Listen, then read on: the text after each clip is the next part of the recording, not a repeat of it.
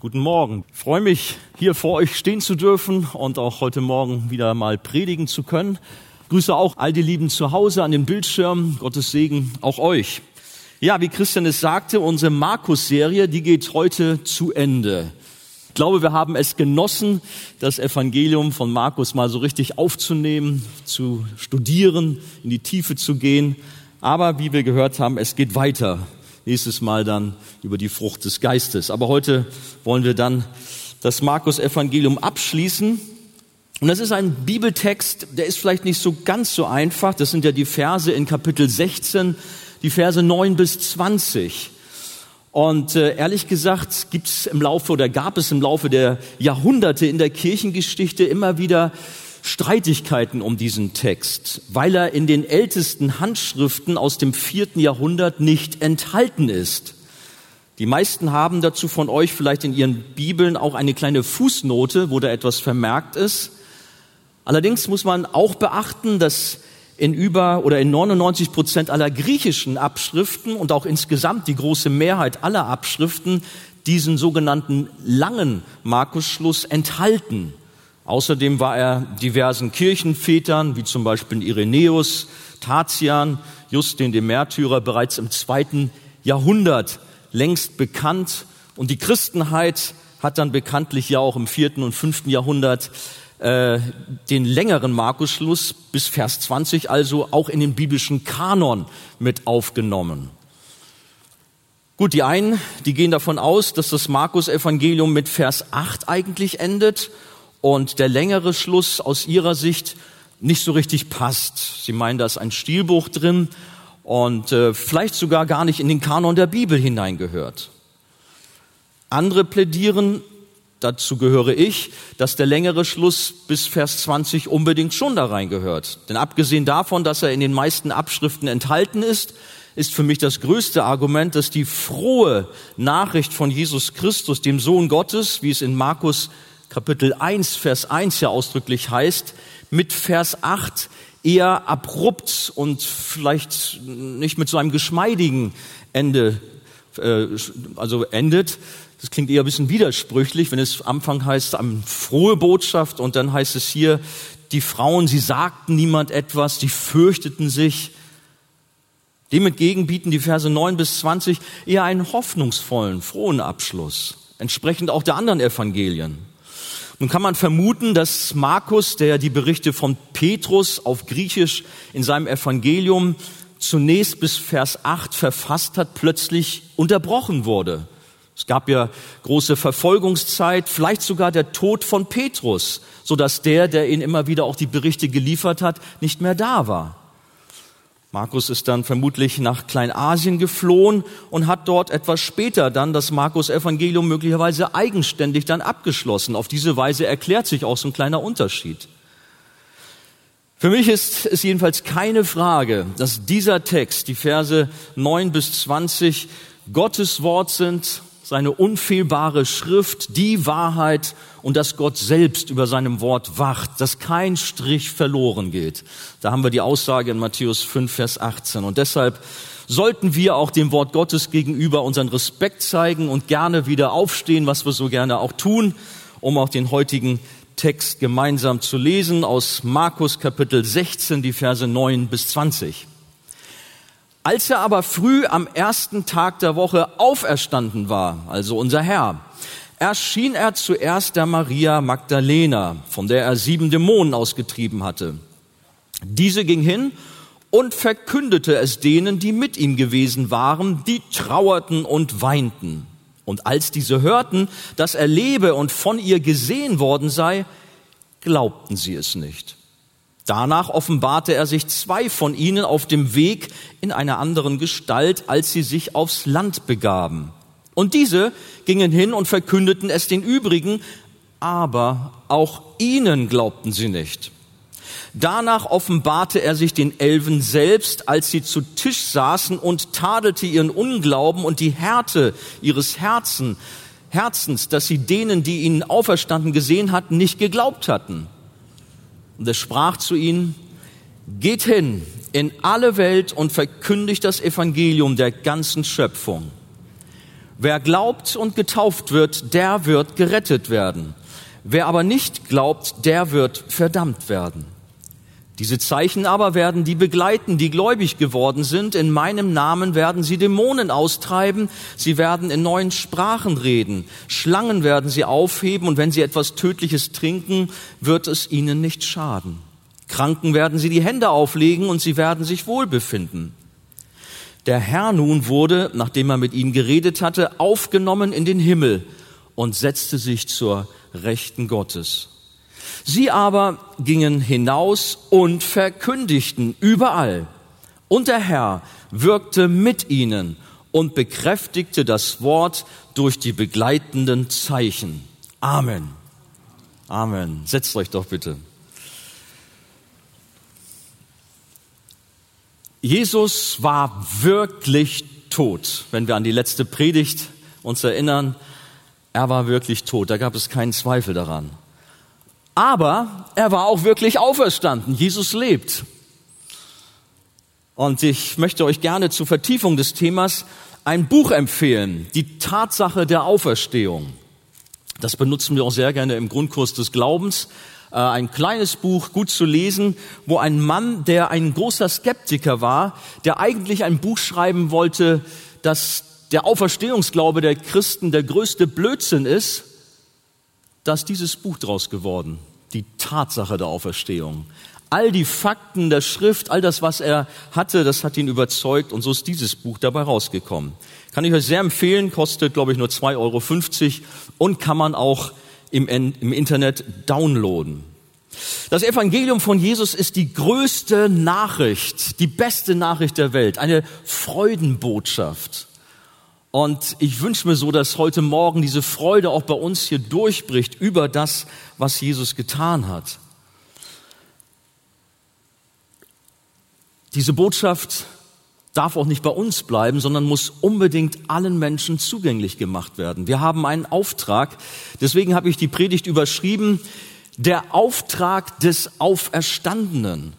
Darum geht es heute Morgen, der Auftrag des Auferstandenen. Jesus hat seinen Nachfolgern einen eindeutigen Auftrag erteilt. Und ich möchte drei Fragen äh, mit uns teilen. Das, die erste Frage, an wen ist der Auftrag gerichtet? Die zweite Frage, was genau beinhaltet der Auftrag von Jesus? Und die dritte, wie wird der Auftrag umgesetzt? Fangen wir mit der Frage eins an. An wen ist der Auftrag gerichtet? Was sind das genau für Menschen, die Gott für würdig erachtet, seinen Auftrag umzusetzen, den Auftrag des Sohnes auszuführen? Gehen wir in unsere Geschichte hier rein. Das haben wir auch letzten Sonntag schon auf uns wirken lassen, dass es auffällig ist, dass der Auferstandene sich zuerst den Frauen zuwendet. Das war schon sehr erstaunlich in der damaligen Zeit. Sie waren doch die, die in der damaligen jüdischen Gesellschaft nichts galten. Vor Gericht hat man sie nicht für voll genommen. Sie als Zeugen aufzurufen, das macht man nicht.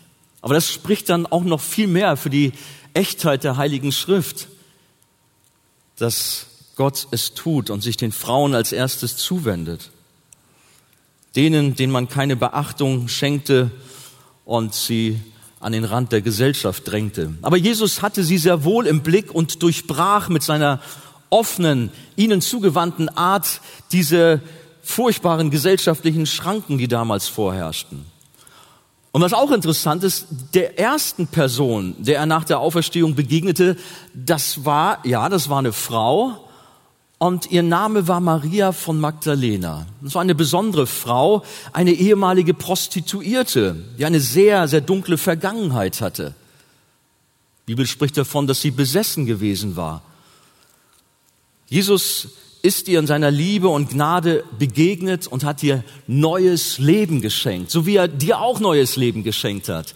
Er hat aus der Maria sieben Dämonen ausgetrieben und sie war frei und diente dem Herrn. Im Grunde war sie die Leiterin dieser ersten Frauengruppe, die zusammen mit den anderen Jesus nachfolgten, also zusammen mit den Männern und dabei wichtige unterstützende Dienste leisteten. Wie war das mit den Frauen? Gehen wir nochmal in Vers 8. Tatsächlich, da steht geschrieben, sie waren erschreckt, sie waren erstaunt und sie sprachen nicht. Aber als sich das gelöst hat, als das erste Erstaunen weg war über diese unfassbaren Vorkommnisse der Auferstehung, da ging Maria sofort zu den weinenden und trauernden Männern und berichtete ihnen mit Sicherheit freudig und voller Begeisterung die Begegnung mit dem Auferstandenen. Würdet ihr doch auch machen, oder? Mensch, Jungs, na, weiß nicht, ob ihr das so gesagt hat. Der Herr ist auferstanden, er lebt, ich habe ihn gerade gesehen, ich bin ihm begegnet. Aber die Reaktion der Jünger, die war nicht Jubel und Begeisterung, würde man sagen, Mensch, die springen dann auf, Trauer fällt ab. Nein, die blieben da lethargisch sitzen und eher waren sie ablehnend. Warum? Weil sie glaubten der Maria nicht, sie glaubten den Frauen nicht. Naja, vielleicht klappt es besser so von Mann zu Mann, face to face. Ähm, Jesus begegnet als nächstes Jahr zwei Männern, zwei Jüngern. Lukas Kapitel 24, 13 bis 32 erklärt, dass es auf dem Weg nach Emmaus war. Möglicherweise ist es diese Geschichte. Und Jesus unterhält sich mit den beiden, die nach den Vorkommnissen in Jerusalem auch niedergeschlagen und voller Trauer waren. Während der Unterhaltung erkennen sie ihn nicht, merken gar nicht, dass es Jesus ist. Aber als sie dann abends gemeinsam das Abendmahl feiern, da gingen ihnen dann irgendwann die Augen und das Herz letztendlich auf. Und auch sie liefen so schnell es ging zu den anderen Jüngern und überbrachten die Freudennachricht. Lukas 24, 34. Der Herr ist wahrhaftig auferstanden. Männer, schaut nicht so traurig aus der Wäsche. Jesus lebt, er ist auferstanden. Und wer jetzt gedacht hat, nun ist der Bann gebrochen, die trauernden Jünger, die springen jetzt auf und sie tanzen um den Tisch, der hat sich getäuscht. Keine ausgelassene Freude. Nichts es gab eine Reaktion, aber eigentlich die Reaktion war keine fröhliche, sondern es herrschte weiter Weltuntergangsstimmung. Wir lesen, und diese gingen hin und verkündeten es den übrigen, unser Vers 13, aber auch ihnen glaubten sie nicht. Den Frauen glaubten sie nicht und diesen beiden Jüngern glaubten sie auch nicht. Ja, Jesus, was nu? Du bist auferstanden und deine Leute glauben nicht. Oha. Das ist der harte Kern, die engsten Freunde, die besten Leute, mit denen Jesus der Welt das Evangelium nahebringen möchte. Jesus. Das sind verängstigte, niedergeschlagene Männer, die resignieren und aufgegeben haben. Ich meine, Jesus muss ja viel Geduld mit seinen Jüngern, mit seinen Schülern gehabt haben. Ihr kennt ja die Begebenheiten und auch im Markus haben wir ja manches äh, studieren dürfen, aber auch in den anderen Evangelien. Äh, das war schon manchmal nicht so einfach. Erinnern wir uns zum Beispiel im Johannesevangelium, Johannes Kapitel 14 daran, da hat Jesus mit seinen Jüngern, mit seinen Schülern über den Weg gesprochen. Er ist ja der Weg, die Wahrheit, das Leben. Über den Weg hat er gesprochen. Er hat über den Vater gesprochen. Könnt ihr euch daran erinnern? Und sie gesagt, ja klar, der Weg, Halleluja. Und unser Vater preist dem Herrn. Nein, so eine Reaktion kam nicht. Die haben nichts verstanden. Rein gar nichts. Äh, welchen, welchen Weg meinst du? Von welchem Weg sprichst du? Und welchen, welchen Vater meinst du? Von welchem Vater redest du? Ist das nicht krass? Jesus ist mit ihnen über Jahre unterwegs und erklärt ihnen alles und sie erleben die großen Wunder, sie erleben den Sohn Gottes und jetzt schnallen sie nichts, begreifen gar nichts. Oder als Jesus auf dem Wasser zu ihnen kam, da hielten sie ihn für, für ein Gespenst. Naja, gut, das war Nacht und das war eh alles ein bisschen schwierig. Ja, gut, da war ihnen so ein bisschen so die Sicht genommen. Und dann waren da immer wieder ihre Zweifel, ihr Unglaube. Immer wieder kommt das durch. Wieder unterwegs auf dem Wasser, im Schiff, der große Sturm, Matthäus 14. Ja, es schaukelt, Wasser ist im Schiff aber voller Angst sind sie. Und Jesus tadelt sie nachher und sagt, ihr Kleingläubigen, ich bin doch hier, ich bin doch bei euch, mitten in eurem Boot. Wir sitzen im selben Boot. Warum habt ihr Angst? Immer diese Zweifel, diese Sorgen. Oder auch beim Missionsbefehl nach Matthäus 28. Da lesen wir auch drin, sie zweifeln oder etliche zweifelten. Insgesamt auch jetzt die Texte nach der Auferstehung. Sie glauben nicht. Kennt ihr dieses Bild mit den Affen? Also, entschuldigt, ich will das Jünger nicht zu Affen degradieren, aber sie sehen nichts, sie hören nichts, sie reden nichts, sie sind einfach tot. Da gibt's diesen Thomas, sprichwörtlich, der Zweifelnde, ne, der zweifelnde Thomas. Und er ist eigentlich so jemand, der spiegelt die gesamte Situation der Jünger wieder. Im Johannes 20, 24 bis 29 sehen wir das. Aber Jesus lebt, er ist auferstanden. Glaubst du das wenigstens? Amen. Ja, er ist auferstanden und er ist vielen Menschen begegnet. Einmal sogar 500 auf einmal. Und natürlich ist er nicht nur den Frauen und auch den zwei nach Emmaus, sondern auch diesen Elfen ist er auch erschienen, diesen Jüngern. Wobei er ihnen nicht eine Zurechtweisung erspart hat. Vers 14, danach offenbarte er sich den Elfen selbst, Elfen, Elfen, die Elf. Ja, Elfen ist was anderes. Als sie zu Tisch saßen und tadelte ihren Unglauben und die Härte ihres Herzens, dass sie denen, die ihnen auferstanden gesehen hatten, nicht geglaubt hatten. Da sagt Jesus mal, wacht mal auf. Hier ist ein Punkt. Wäre hier nicht eigentlich ein Schlussstrich angemessen gewesen, zu sagen, wie, wie so ein enttäuschter Fußballtrainer. Hier, elf, elf Jünger, die elf, ne? Nehmen wir mal den Dieter Hecking vom HSV. Der würde vielleicht auch sagen, mit so einer Gurkentruppe, mit so einer Elf, da lässt sich kein Blumentopf gewinnen. Gut, so, so redet Jesus nicht mit den Jüngern. Aber zu sagen, Mensch, irgendwie, das wird doch hier nichts. Die, die glauben nicht, die zweifeln nur, das funktioniert nicht, komm, äh, geht mal nach Hause, geht wieder fischen und äh, starten wir irgendwie neu durch, muss noch andere suchen, weiß ich nicht. Aber Jesus erteilt tatsächlich dieser zweifelnden, verängstigten, am Boden zerstörten Gruppe den Auftrag zur Weltmission. Ist das nicht Wahnsinn? Ja, das tut er. Und wir wissen auch warum, denn Gott ist doch gerade im Schwachen mächtig. Auch in dir, der du denkst, Mensch, was bin ich für einer? Was sind schon für Gaben in mir? Ich habe keine und ich kann doch gar nichts ausrichten. Doch, Gott gebraucht dich. Gerade im Schwachen ist er mächtig. Und er hat sich bewusst das Schwache und Törichte der Welt auserwählt, steht in 1. Korinther 1, äh, Verse 27 bis 29. Warum? Um mit unvollkommenen Menschen sein Reich zu bauen und Geschichte zu schreiben. Und das hat er durch die ganze Kirchengeschichte getan, bis heute. Wir befinden uns als seine Nachfolger im 21. Jahrhundert also in sehr guter Gesellschaft mit den Jüngern damals. So wie die ihre Defizite, ihre Zweifel, ihren Unglauben gehabt haben, so haben auch wir unsere Baustellen in unserem Leben und sind auch nicht besser. Aber wie gut, dass Gott in seiner Gnade auch Herzen verändert, harte Herzen, wie wir das hier von den Jüngern gehört haben. Und er lässt seine Jünger nicht allein.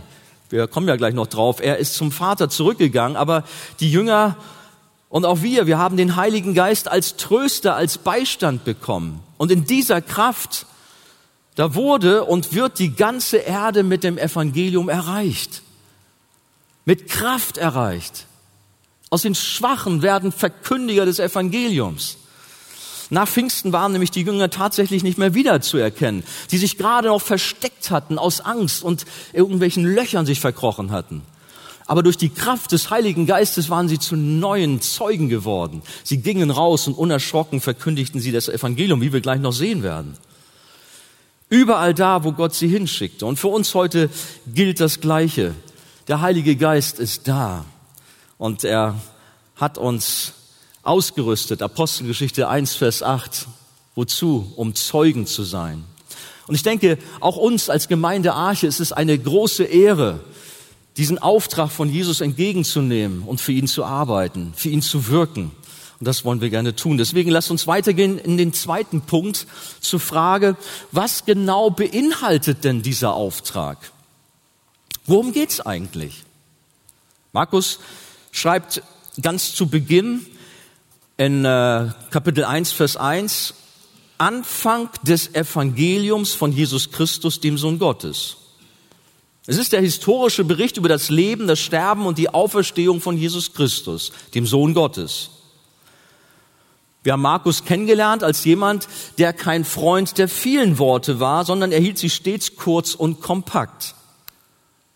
Er betonte, dass Jesus kam, um das Evangelium vom Reich Gottes zu predigen. So steht es in Markus Kapitel 1, Vers 14.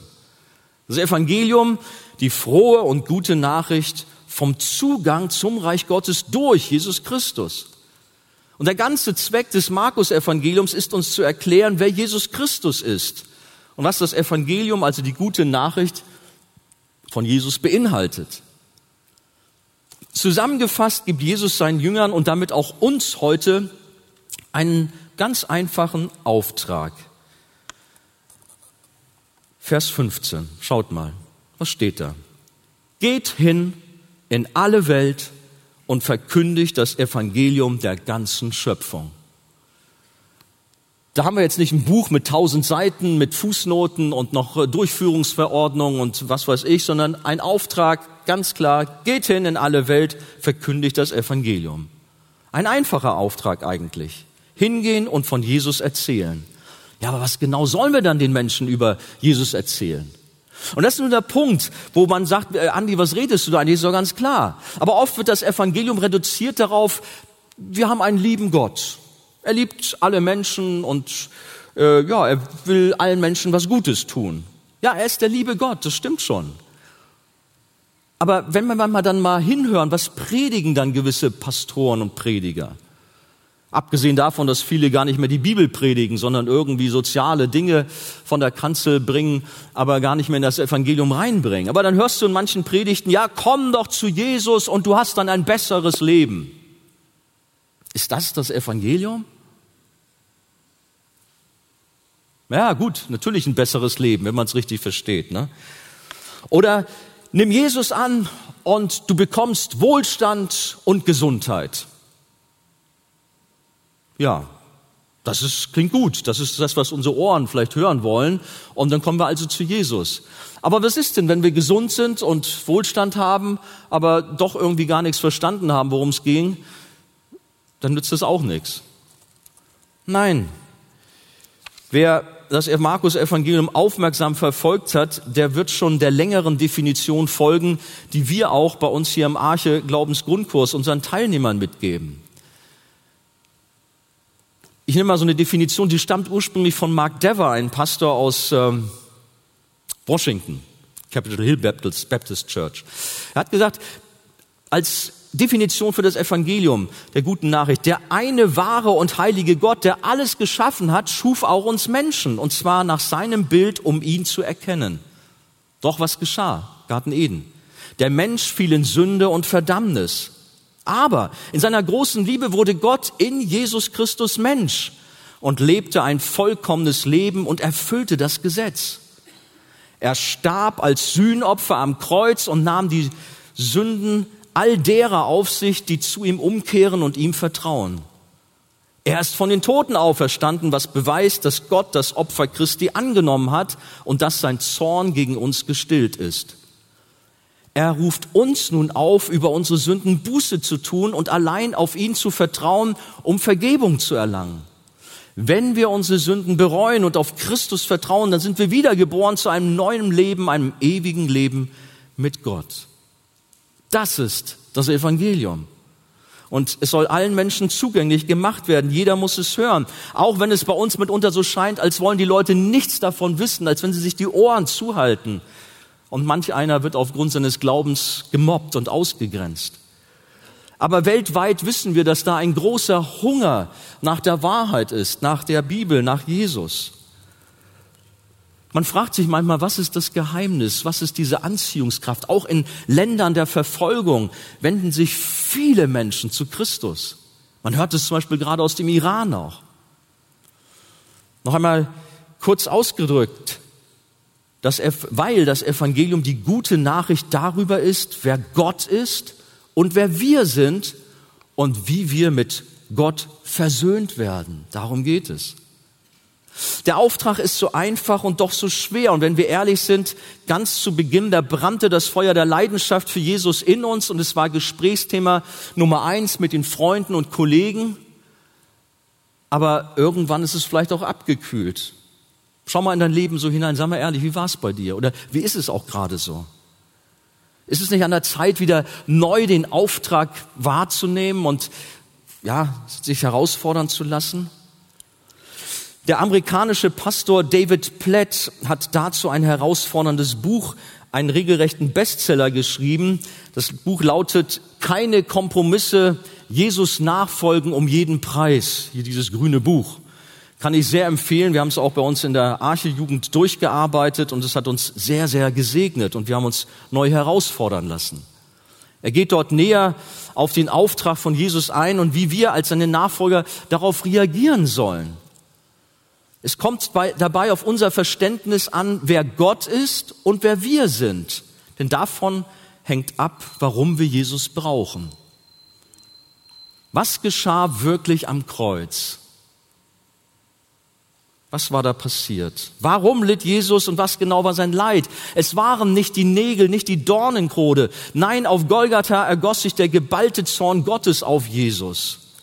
Aufgrund der Flut der Sünde, die nicht in Worte zu fassen ist.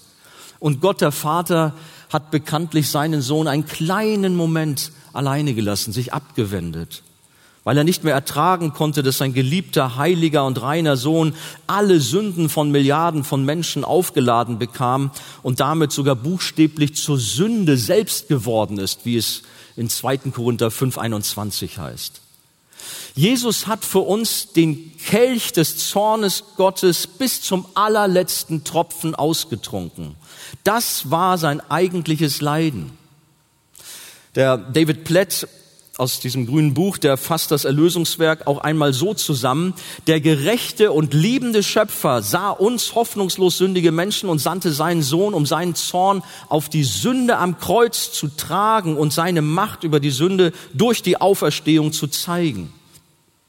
Es gibt dazu eine sehr starke Illustration, die uns hilft, die Erlösung noch besser zu verstehen. Stell dir vor, du stehst vor einer riesigen Staumauer und dahinter befindet sich nicht so ein kleiner See, sondern ein, ja, ein riesiger Ozean. Die Ostsee meinetwegen, da kann man sich das vorstellen. Und plötzlich bricht diese Staumauer und eine riesige Flutwelle schießt auf dich zu und es scheint alles aus zu sein. Doch bevor dich diese furchtbare Flutwelle erreicht, Unmittelbar vor dir öffnet sich die Erde, ein großer Spalt tut sich auf und verschluckt komplett das ganze Wasser bis zum letzten Tropfen und du bist gerettet. Genau das hat Jesus getan. Die Flutwelle des Zornes Gottes, die sollte eigentlich dich treffen. Aber Jesus hat am Kreuz alles auf sich genommen. Er hat den Kelch des Zornes Gottes geleert und am Ende hat er ihn umgedreht und hat ausgerufen, es ist vollbracht. Amen. Das ist das Evangelium, die beste und wichtigste Nachricht der Welt. Damit verbunden gibt es auch eine schlechte Nachricht. Ja, also, weil eine gute muss auch eine schlechte haben. Wenn wir in das Johannesevangelium Kapitel 3 hineingehen, die gute Nachricht, bekannter Vers 16, so sehr hat Gott die Welt, auf dass alle, die an ihn glauben, nicht verloren gehen, sondern ewiges Leben haben. Aber da ist dann auch Vers 36. Wer aber nicht an den Sohn glaubt, der wird das Leben nicht sehen, sondern der Zorn Gottes bleibt auf ihm. Es gibt da keine neutrale Zone. Gibt ja so manche Menschen. Ach, macht das mal mit euren Glauben alleine. Ich will damit nichts zu tun haben. Äh, ja. Entweder bist du für Gott oder für Jesus oder du bist gegen ihn. Aber so ein mittendrin, sowas gibt es nicht. In unserem Text hier in Markus Kapitel 16, Vers 16 klingt das so. Wer glaubt und getauft wird, der wird gerettet werden. Wer aber nicht glaubt, der wird verdammt werden. Aus diesem bekannten Vers wurde fälschlicherweise abgeleitet, dass wir durch die Taufe in den Himmel kommen. Leider folgen gerade auch in unserem Land so viele Menschen diesem fatalen Trugschluss. Vielleicht schaust du gerade zu zu Hause dort und denkst, ja, ich bin getauft, ist alles in Ordnung mit mir, ich habe das Ticket zum Himmel. Mit der Taufe hast du nicht das Ticket zum Himmel. Nein. Viele klammern sich an ihre Säuglingstaufe oder hoffen am Ende noch auf eine Nottaufe. Nein, nicht die Taufe, sondern unser Glaube an Jesus Christus. Das ist der Punkt, der rettet. Wir müssen eine persönliche Beziehung zu Jesus haben, eine persönliche Beziehung zu dem auferstandenen Christus, um in den Himmel zu kommen. So wie es auch unmissverständlich im zweiten Teil von Vers 16 deutlich wird, gerettet werden wir alleine aus der Gnade Gottes, alleine durch den Glauben an Jesus, indem wir Buße tun, indem wir vor Jesus am Kreuz unseren Bankrott erklären. Deswegen steht die Taufe auch symbolisch für die zuvor erfolgte Vergebung und dem Abwaschen der Sünde, so sagt es Apostelgeschichte 2, Vers 38 und Apostelgeschichte 22, Vers 16. Auch wenn die Taufe für den Himmel nicht nötig ist, so soll damit die Bedeutung der Taufe keinesfalls geschmälert werden, denn sie ist der ausdrückliche Befehl unseres Herrn. Wir sollen uns als Zeichen des Glaubens taufen lassen. Es ist keine Option. Jesus selbst hat sich taufen lassen. Er ist uns ein Vorbild darin geworden. Und wie war es bei seiner Taufe? Der Vater und der Heilige Geist haben sich demonstrativ zum Sohn gestellt. Matthäus 3, Verse 13 bis 17. In unserer bekannten Parallelstelle von unserem Text in Markus, das ist Matthäus 28, da heißt es, so geht nun hin und macht zu Jüngern alle Völker, und hier heißt es weiter, und tauft sie auf den Namen des Vaters, des Sohnes und des Heiligen Geistes.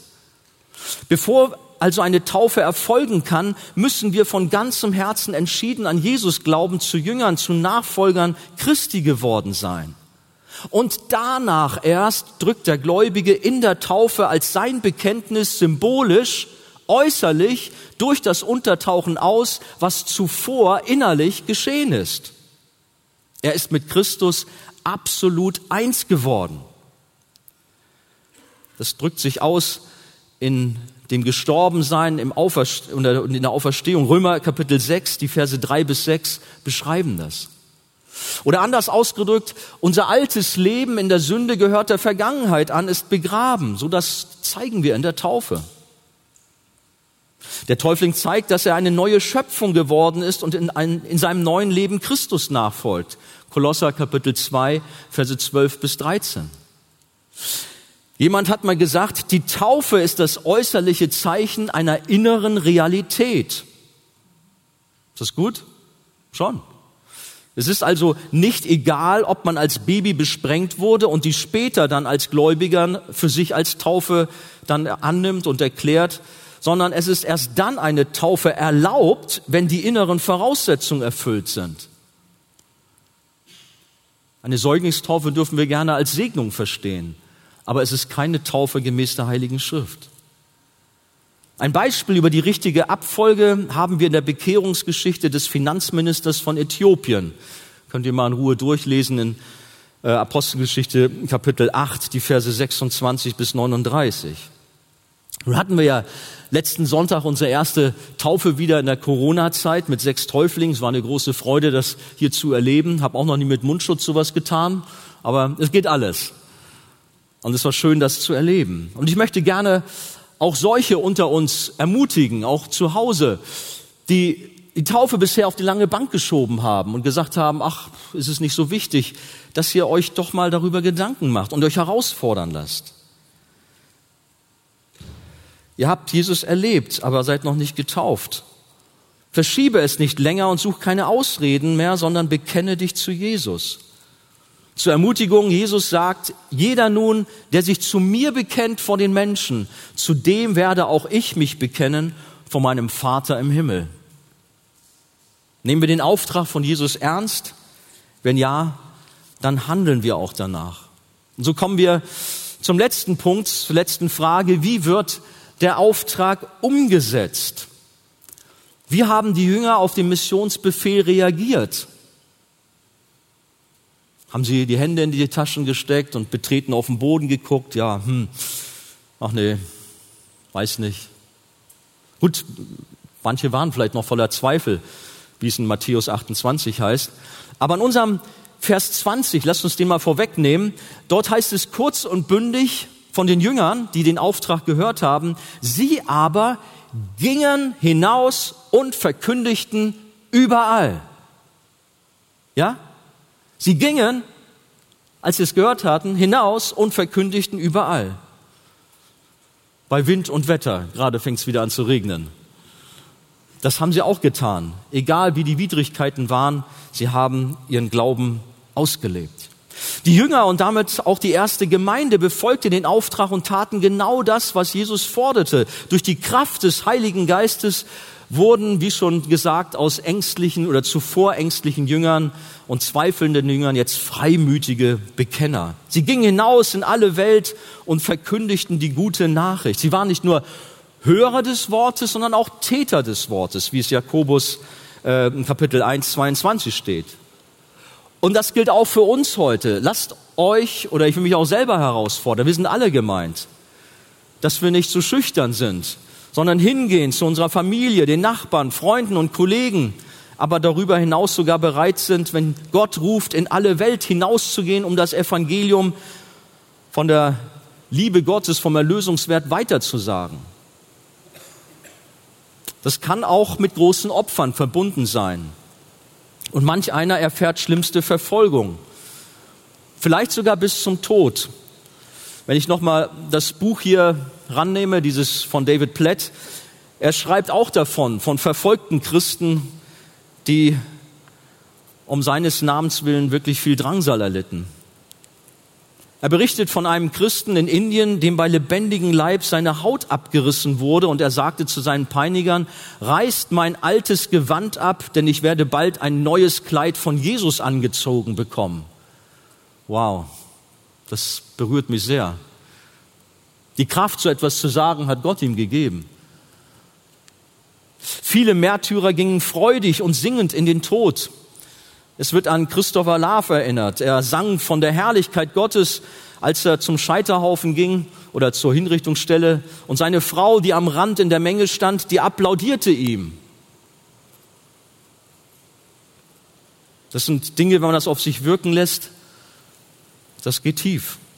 Wenn das Herz voll ist, dann kann der Mund nicht schweigen. Wenn wir von Jesus begeistert sind, dann wird das unser Umfeld mitbekommen. Die erste Gemeinde wurde durch das Predigen des Evangeliums gebaut und durch nichts anderes. Und auch wenn es immer wieder Verfolgung gab und Christen viel Leid erfuhren, sie haben verkündigt, sie gingen hinaus. Nichts konnte sie aufhalten, den Auftrag ihres geliebten Herrn auszuführen.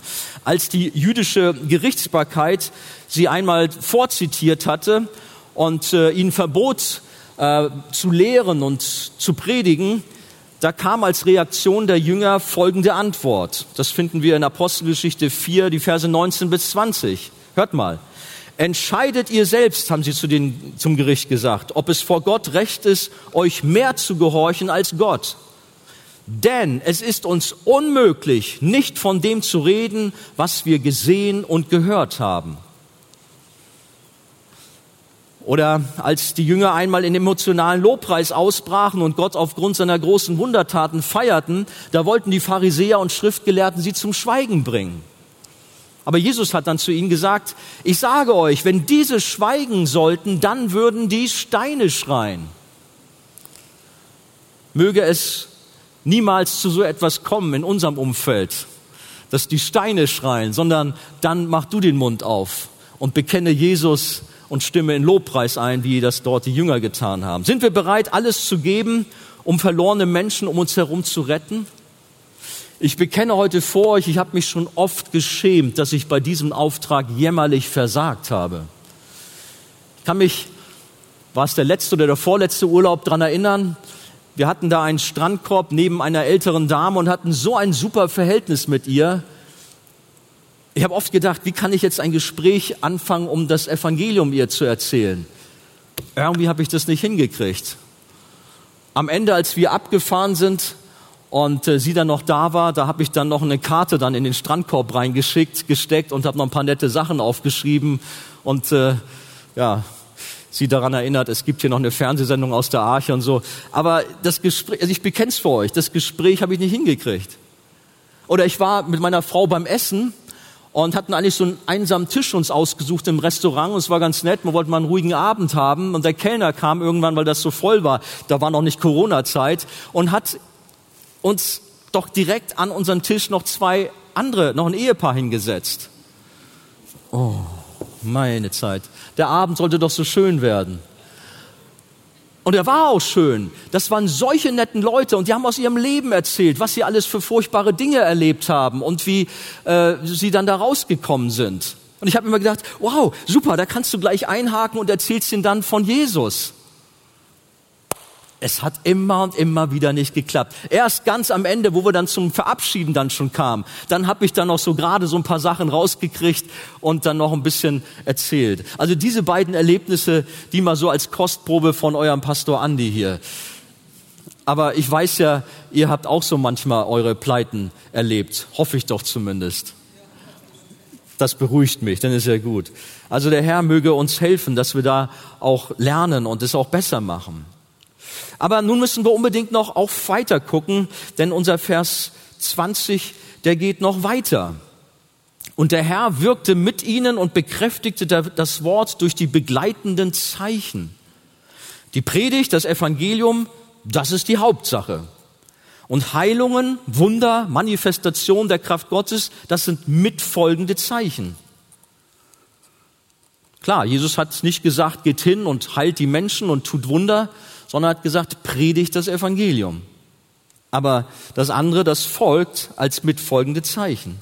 In manchen Gemeinden hat man das auf den Kopf gestellt und gibt der Predigt, dem Wort Gottes, kaum noch Raum und sucht stattdessen sein Heil in fragwürdigen Zeichen, die da nicht selten herbeigeredet sind und dem Wunschdenken entsprechen. Und so kommt es manchmal zu ungesunden Entwicklungen. In unserem Textabschnitt werden die mitfolgenden Zeichen noch etwas näher beschrieben. Diese Zeichen aber, so ab Vers 17, 17, 18 in unserem Kapitel, diese Zeichen aber werden die begleiten, die gläubig geworden sind. In meinem Namen werden sie Dämonen austreiben, sie werden in neuen Sprachen sprechen, Schlangen werden sie aufheben und wenn sie etwas Tödliches trinken, wird es ihnen nicht schaden. Kranken werden sie die Hände auflegen und sie werden sich wohlbefinden. Hier ist festzuhalten, es ist ganz wichtig, dass hier nicht der Dienst und das Gabenprofil eines jeden einzelnen Christen gemeint ist, sondern dass dies nur ein Auszug von dem ist, was Gott durch seine Gemeinden zu allen Zeiten in aller Welt wirkte und wirkt, während sie den Auftrag umsetzte. Nicht jeder hat solche geistlichen Kämpfe mit Dämonen, wie es hier beschrieben wird. Nicht jeder hat die Geistesgabe des Zungenredens, denn Gott teilt so zu, wie er will und nicht wie wir wollen. Aber das, was hier aufgeführt ist, hat sich in der Geschichte der Gemeinde bis heute immer wieder als mitfolgende Zeichen so zugetragen. Und ich denke, wir alle, wir wünschen uns, dass das auch in unseren Tagen viel mehr geschieht. Dass wir erleben, wie Gott Kranke heilt. Dass viel mehr noch die Gaben des Geistes auch erfahren. Da sind Sehnsüchte da und wir dürfen uns danach ausstrecken und auch darum bitten. Auch wenn uns aus der Bibel keine gleichlautende Geschichte über eine Bewahrung vor Gift bekannt ist, so gibt es Berichte aus der Urgemeinde, zum Beispiel wird von Apostel Johannes berichtet, dass er in seiner Zeit, als er Bischof von Ephesus war, gezwungen wurde, einen Giftbecher auszutrinken und den hat er unbeschadet überstanden. Das ist nicht die Bibel, aber das sind so außerbiblische Schriften. Oder es wird von einem Missionar namens Ludwig Nommensen gesagt, dass er auf Sumatra das ist ein Beispiel aus der neueren Zeit, auch einen Giftbecher trinken musste und den auch überlebt hat. Also es gibt diese Wunder tatsächlich. Und dann ist natürlich die Sache mit den Schlangen da. Ja, wie ist das? Ich meine tatsächlich, der Paulus, der wurde von einer Giftschlange gebissen und Gott hat ihn bewahrt. Was dann passierte war, dass die Bevölkerung ihn regelrecht als Gott verehrte. Apostelgeschichte Kapitel 28, Verse 1 bis 6 lesen wir davon.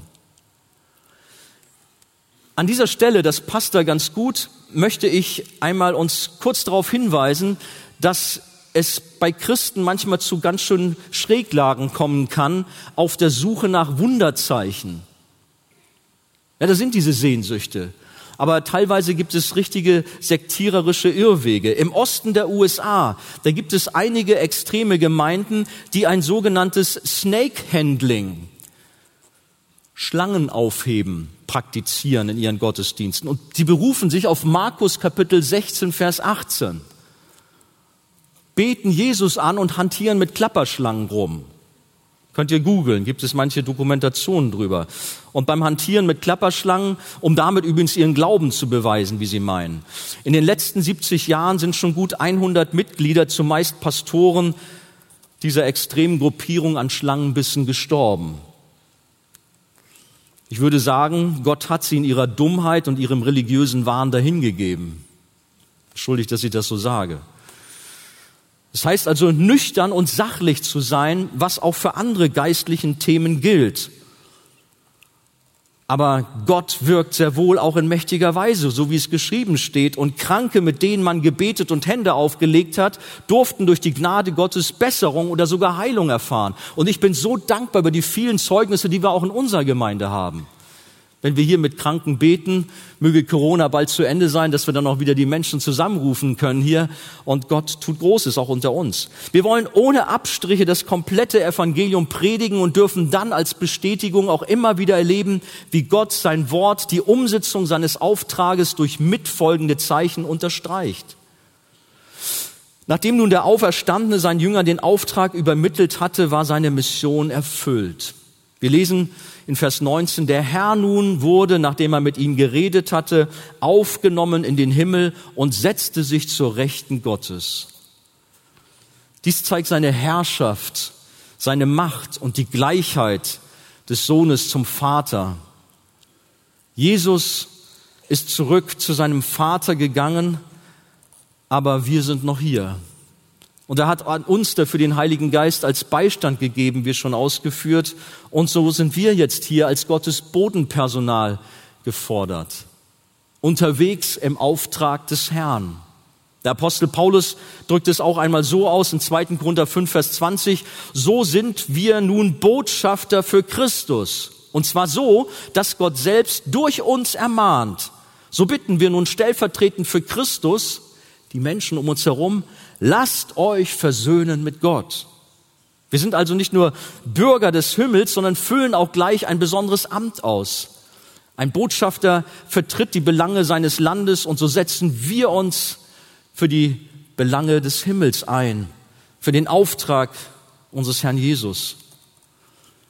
Jesus hat den Missionsbefehl in Matthäus Evangelium mit folgenden Worten eingeleitet. Mir ist gegeben alle Macht im Himmel und auf Erden.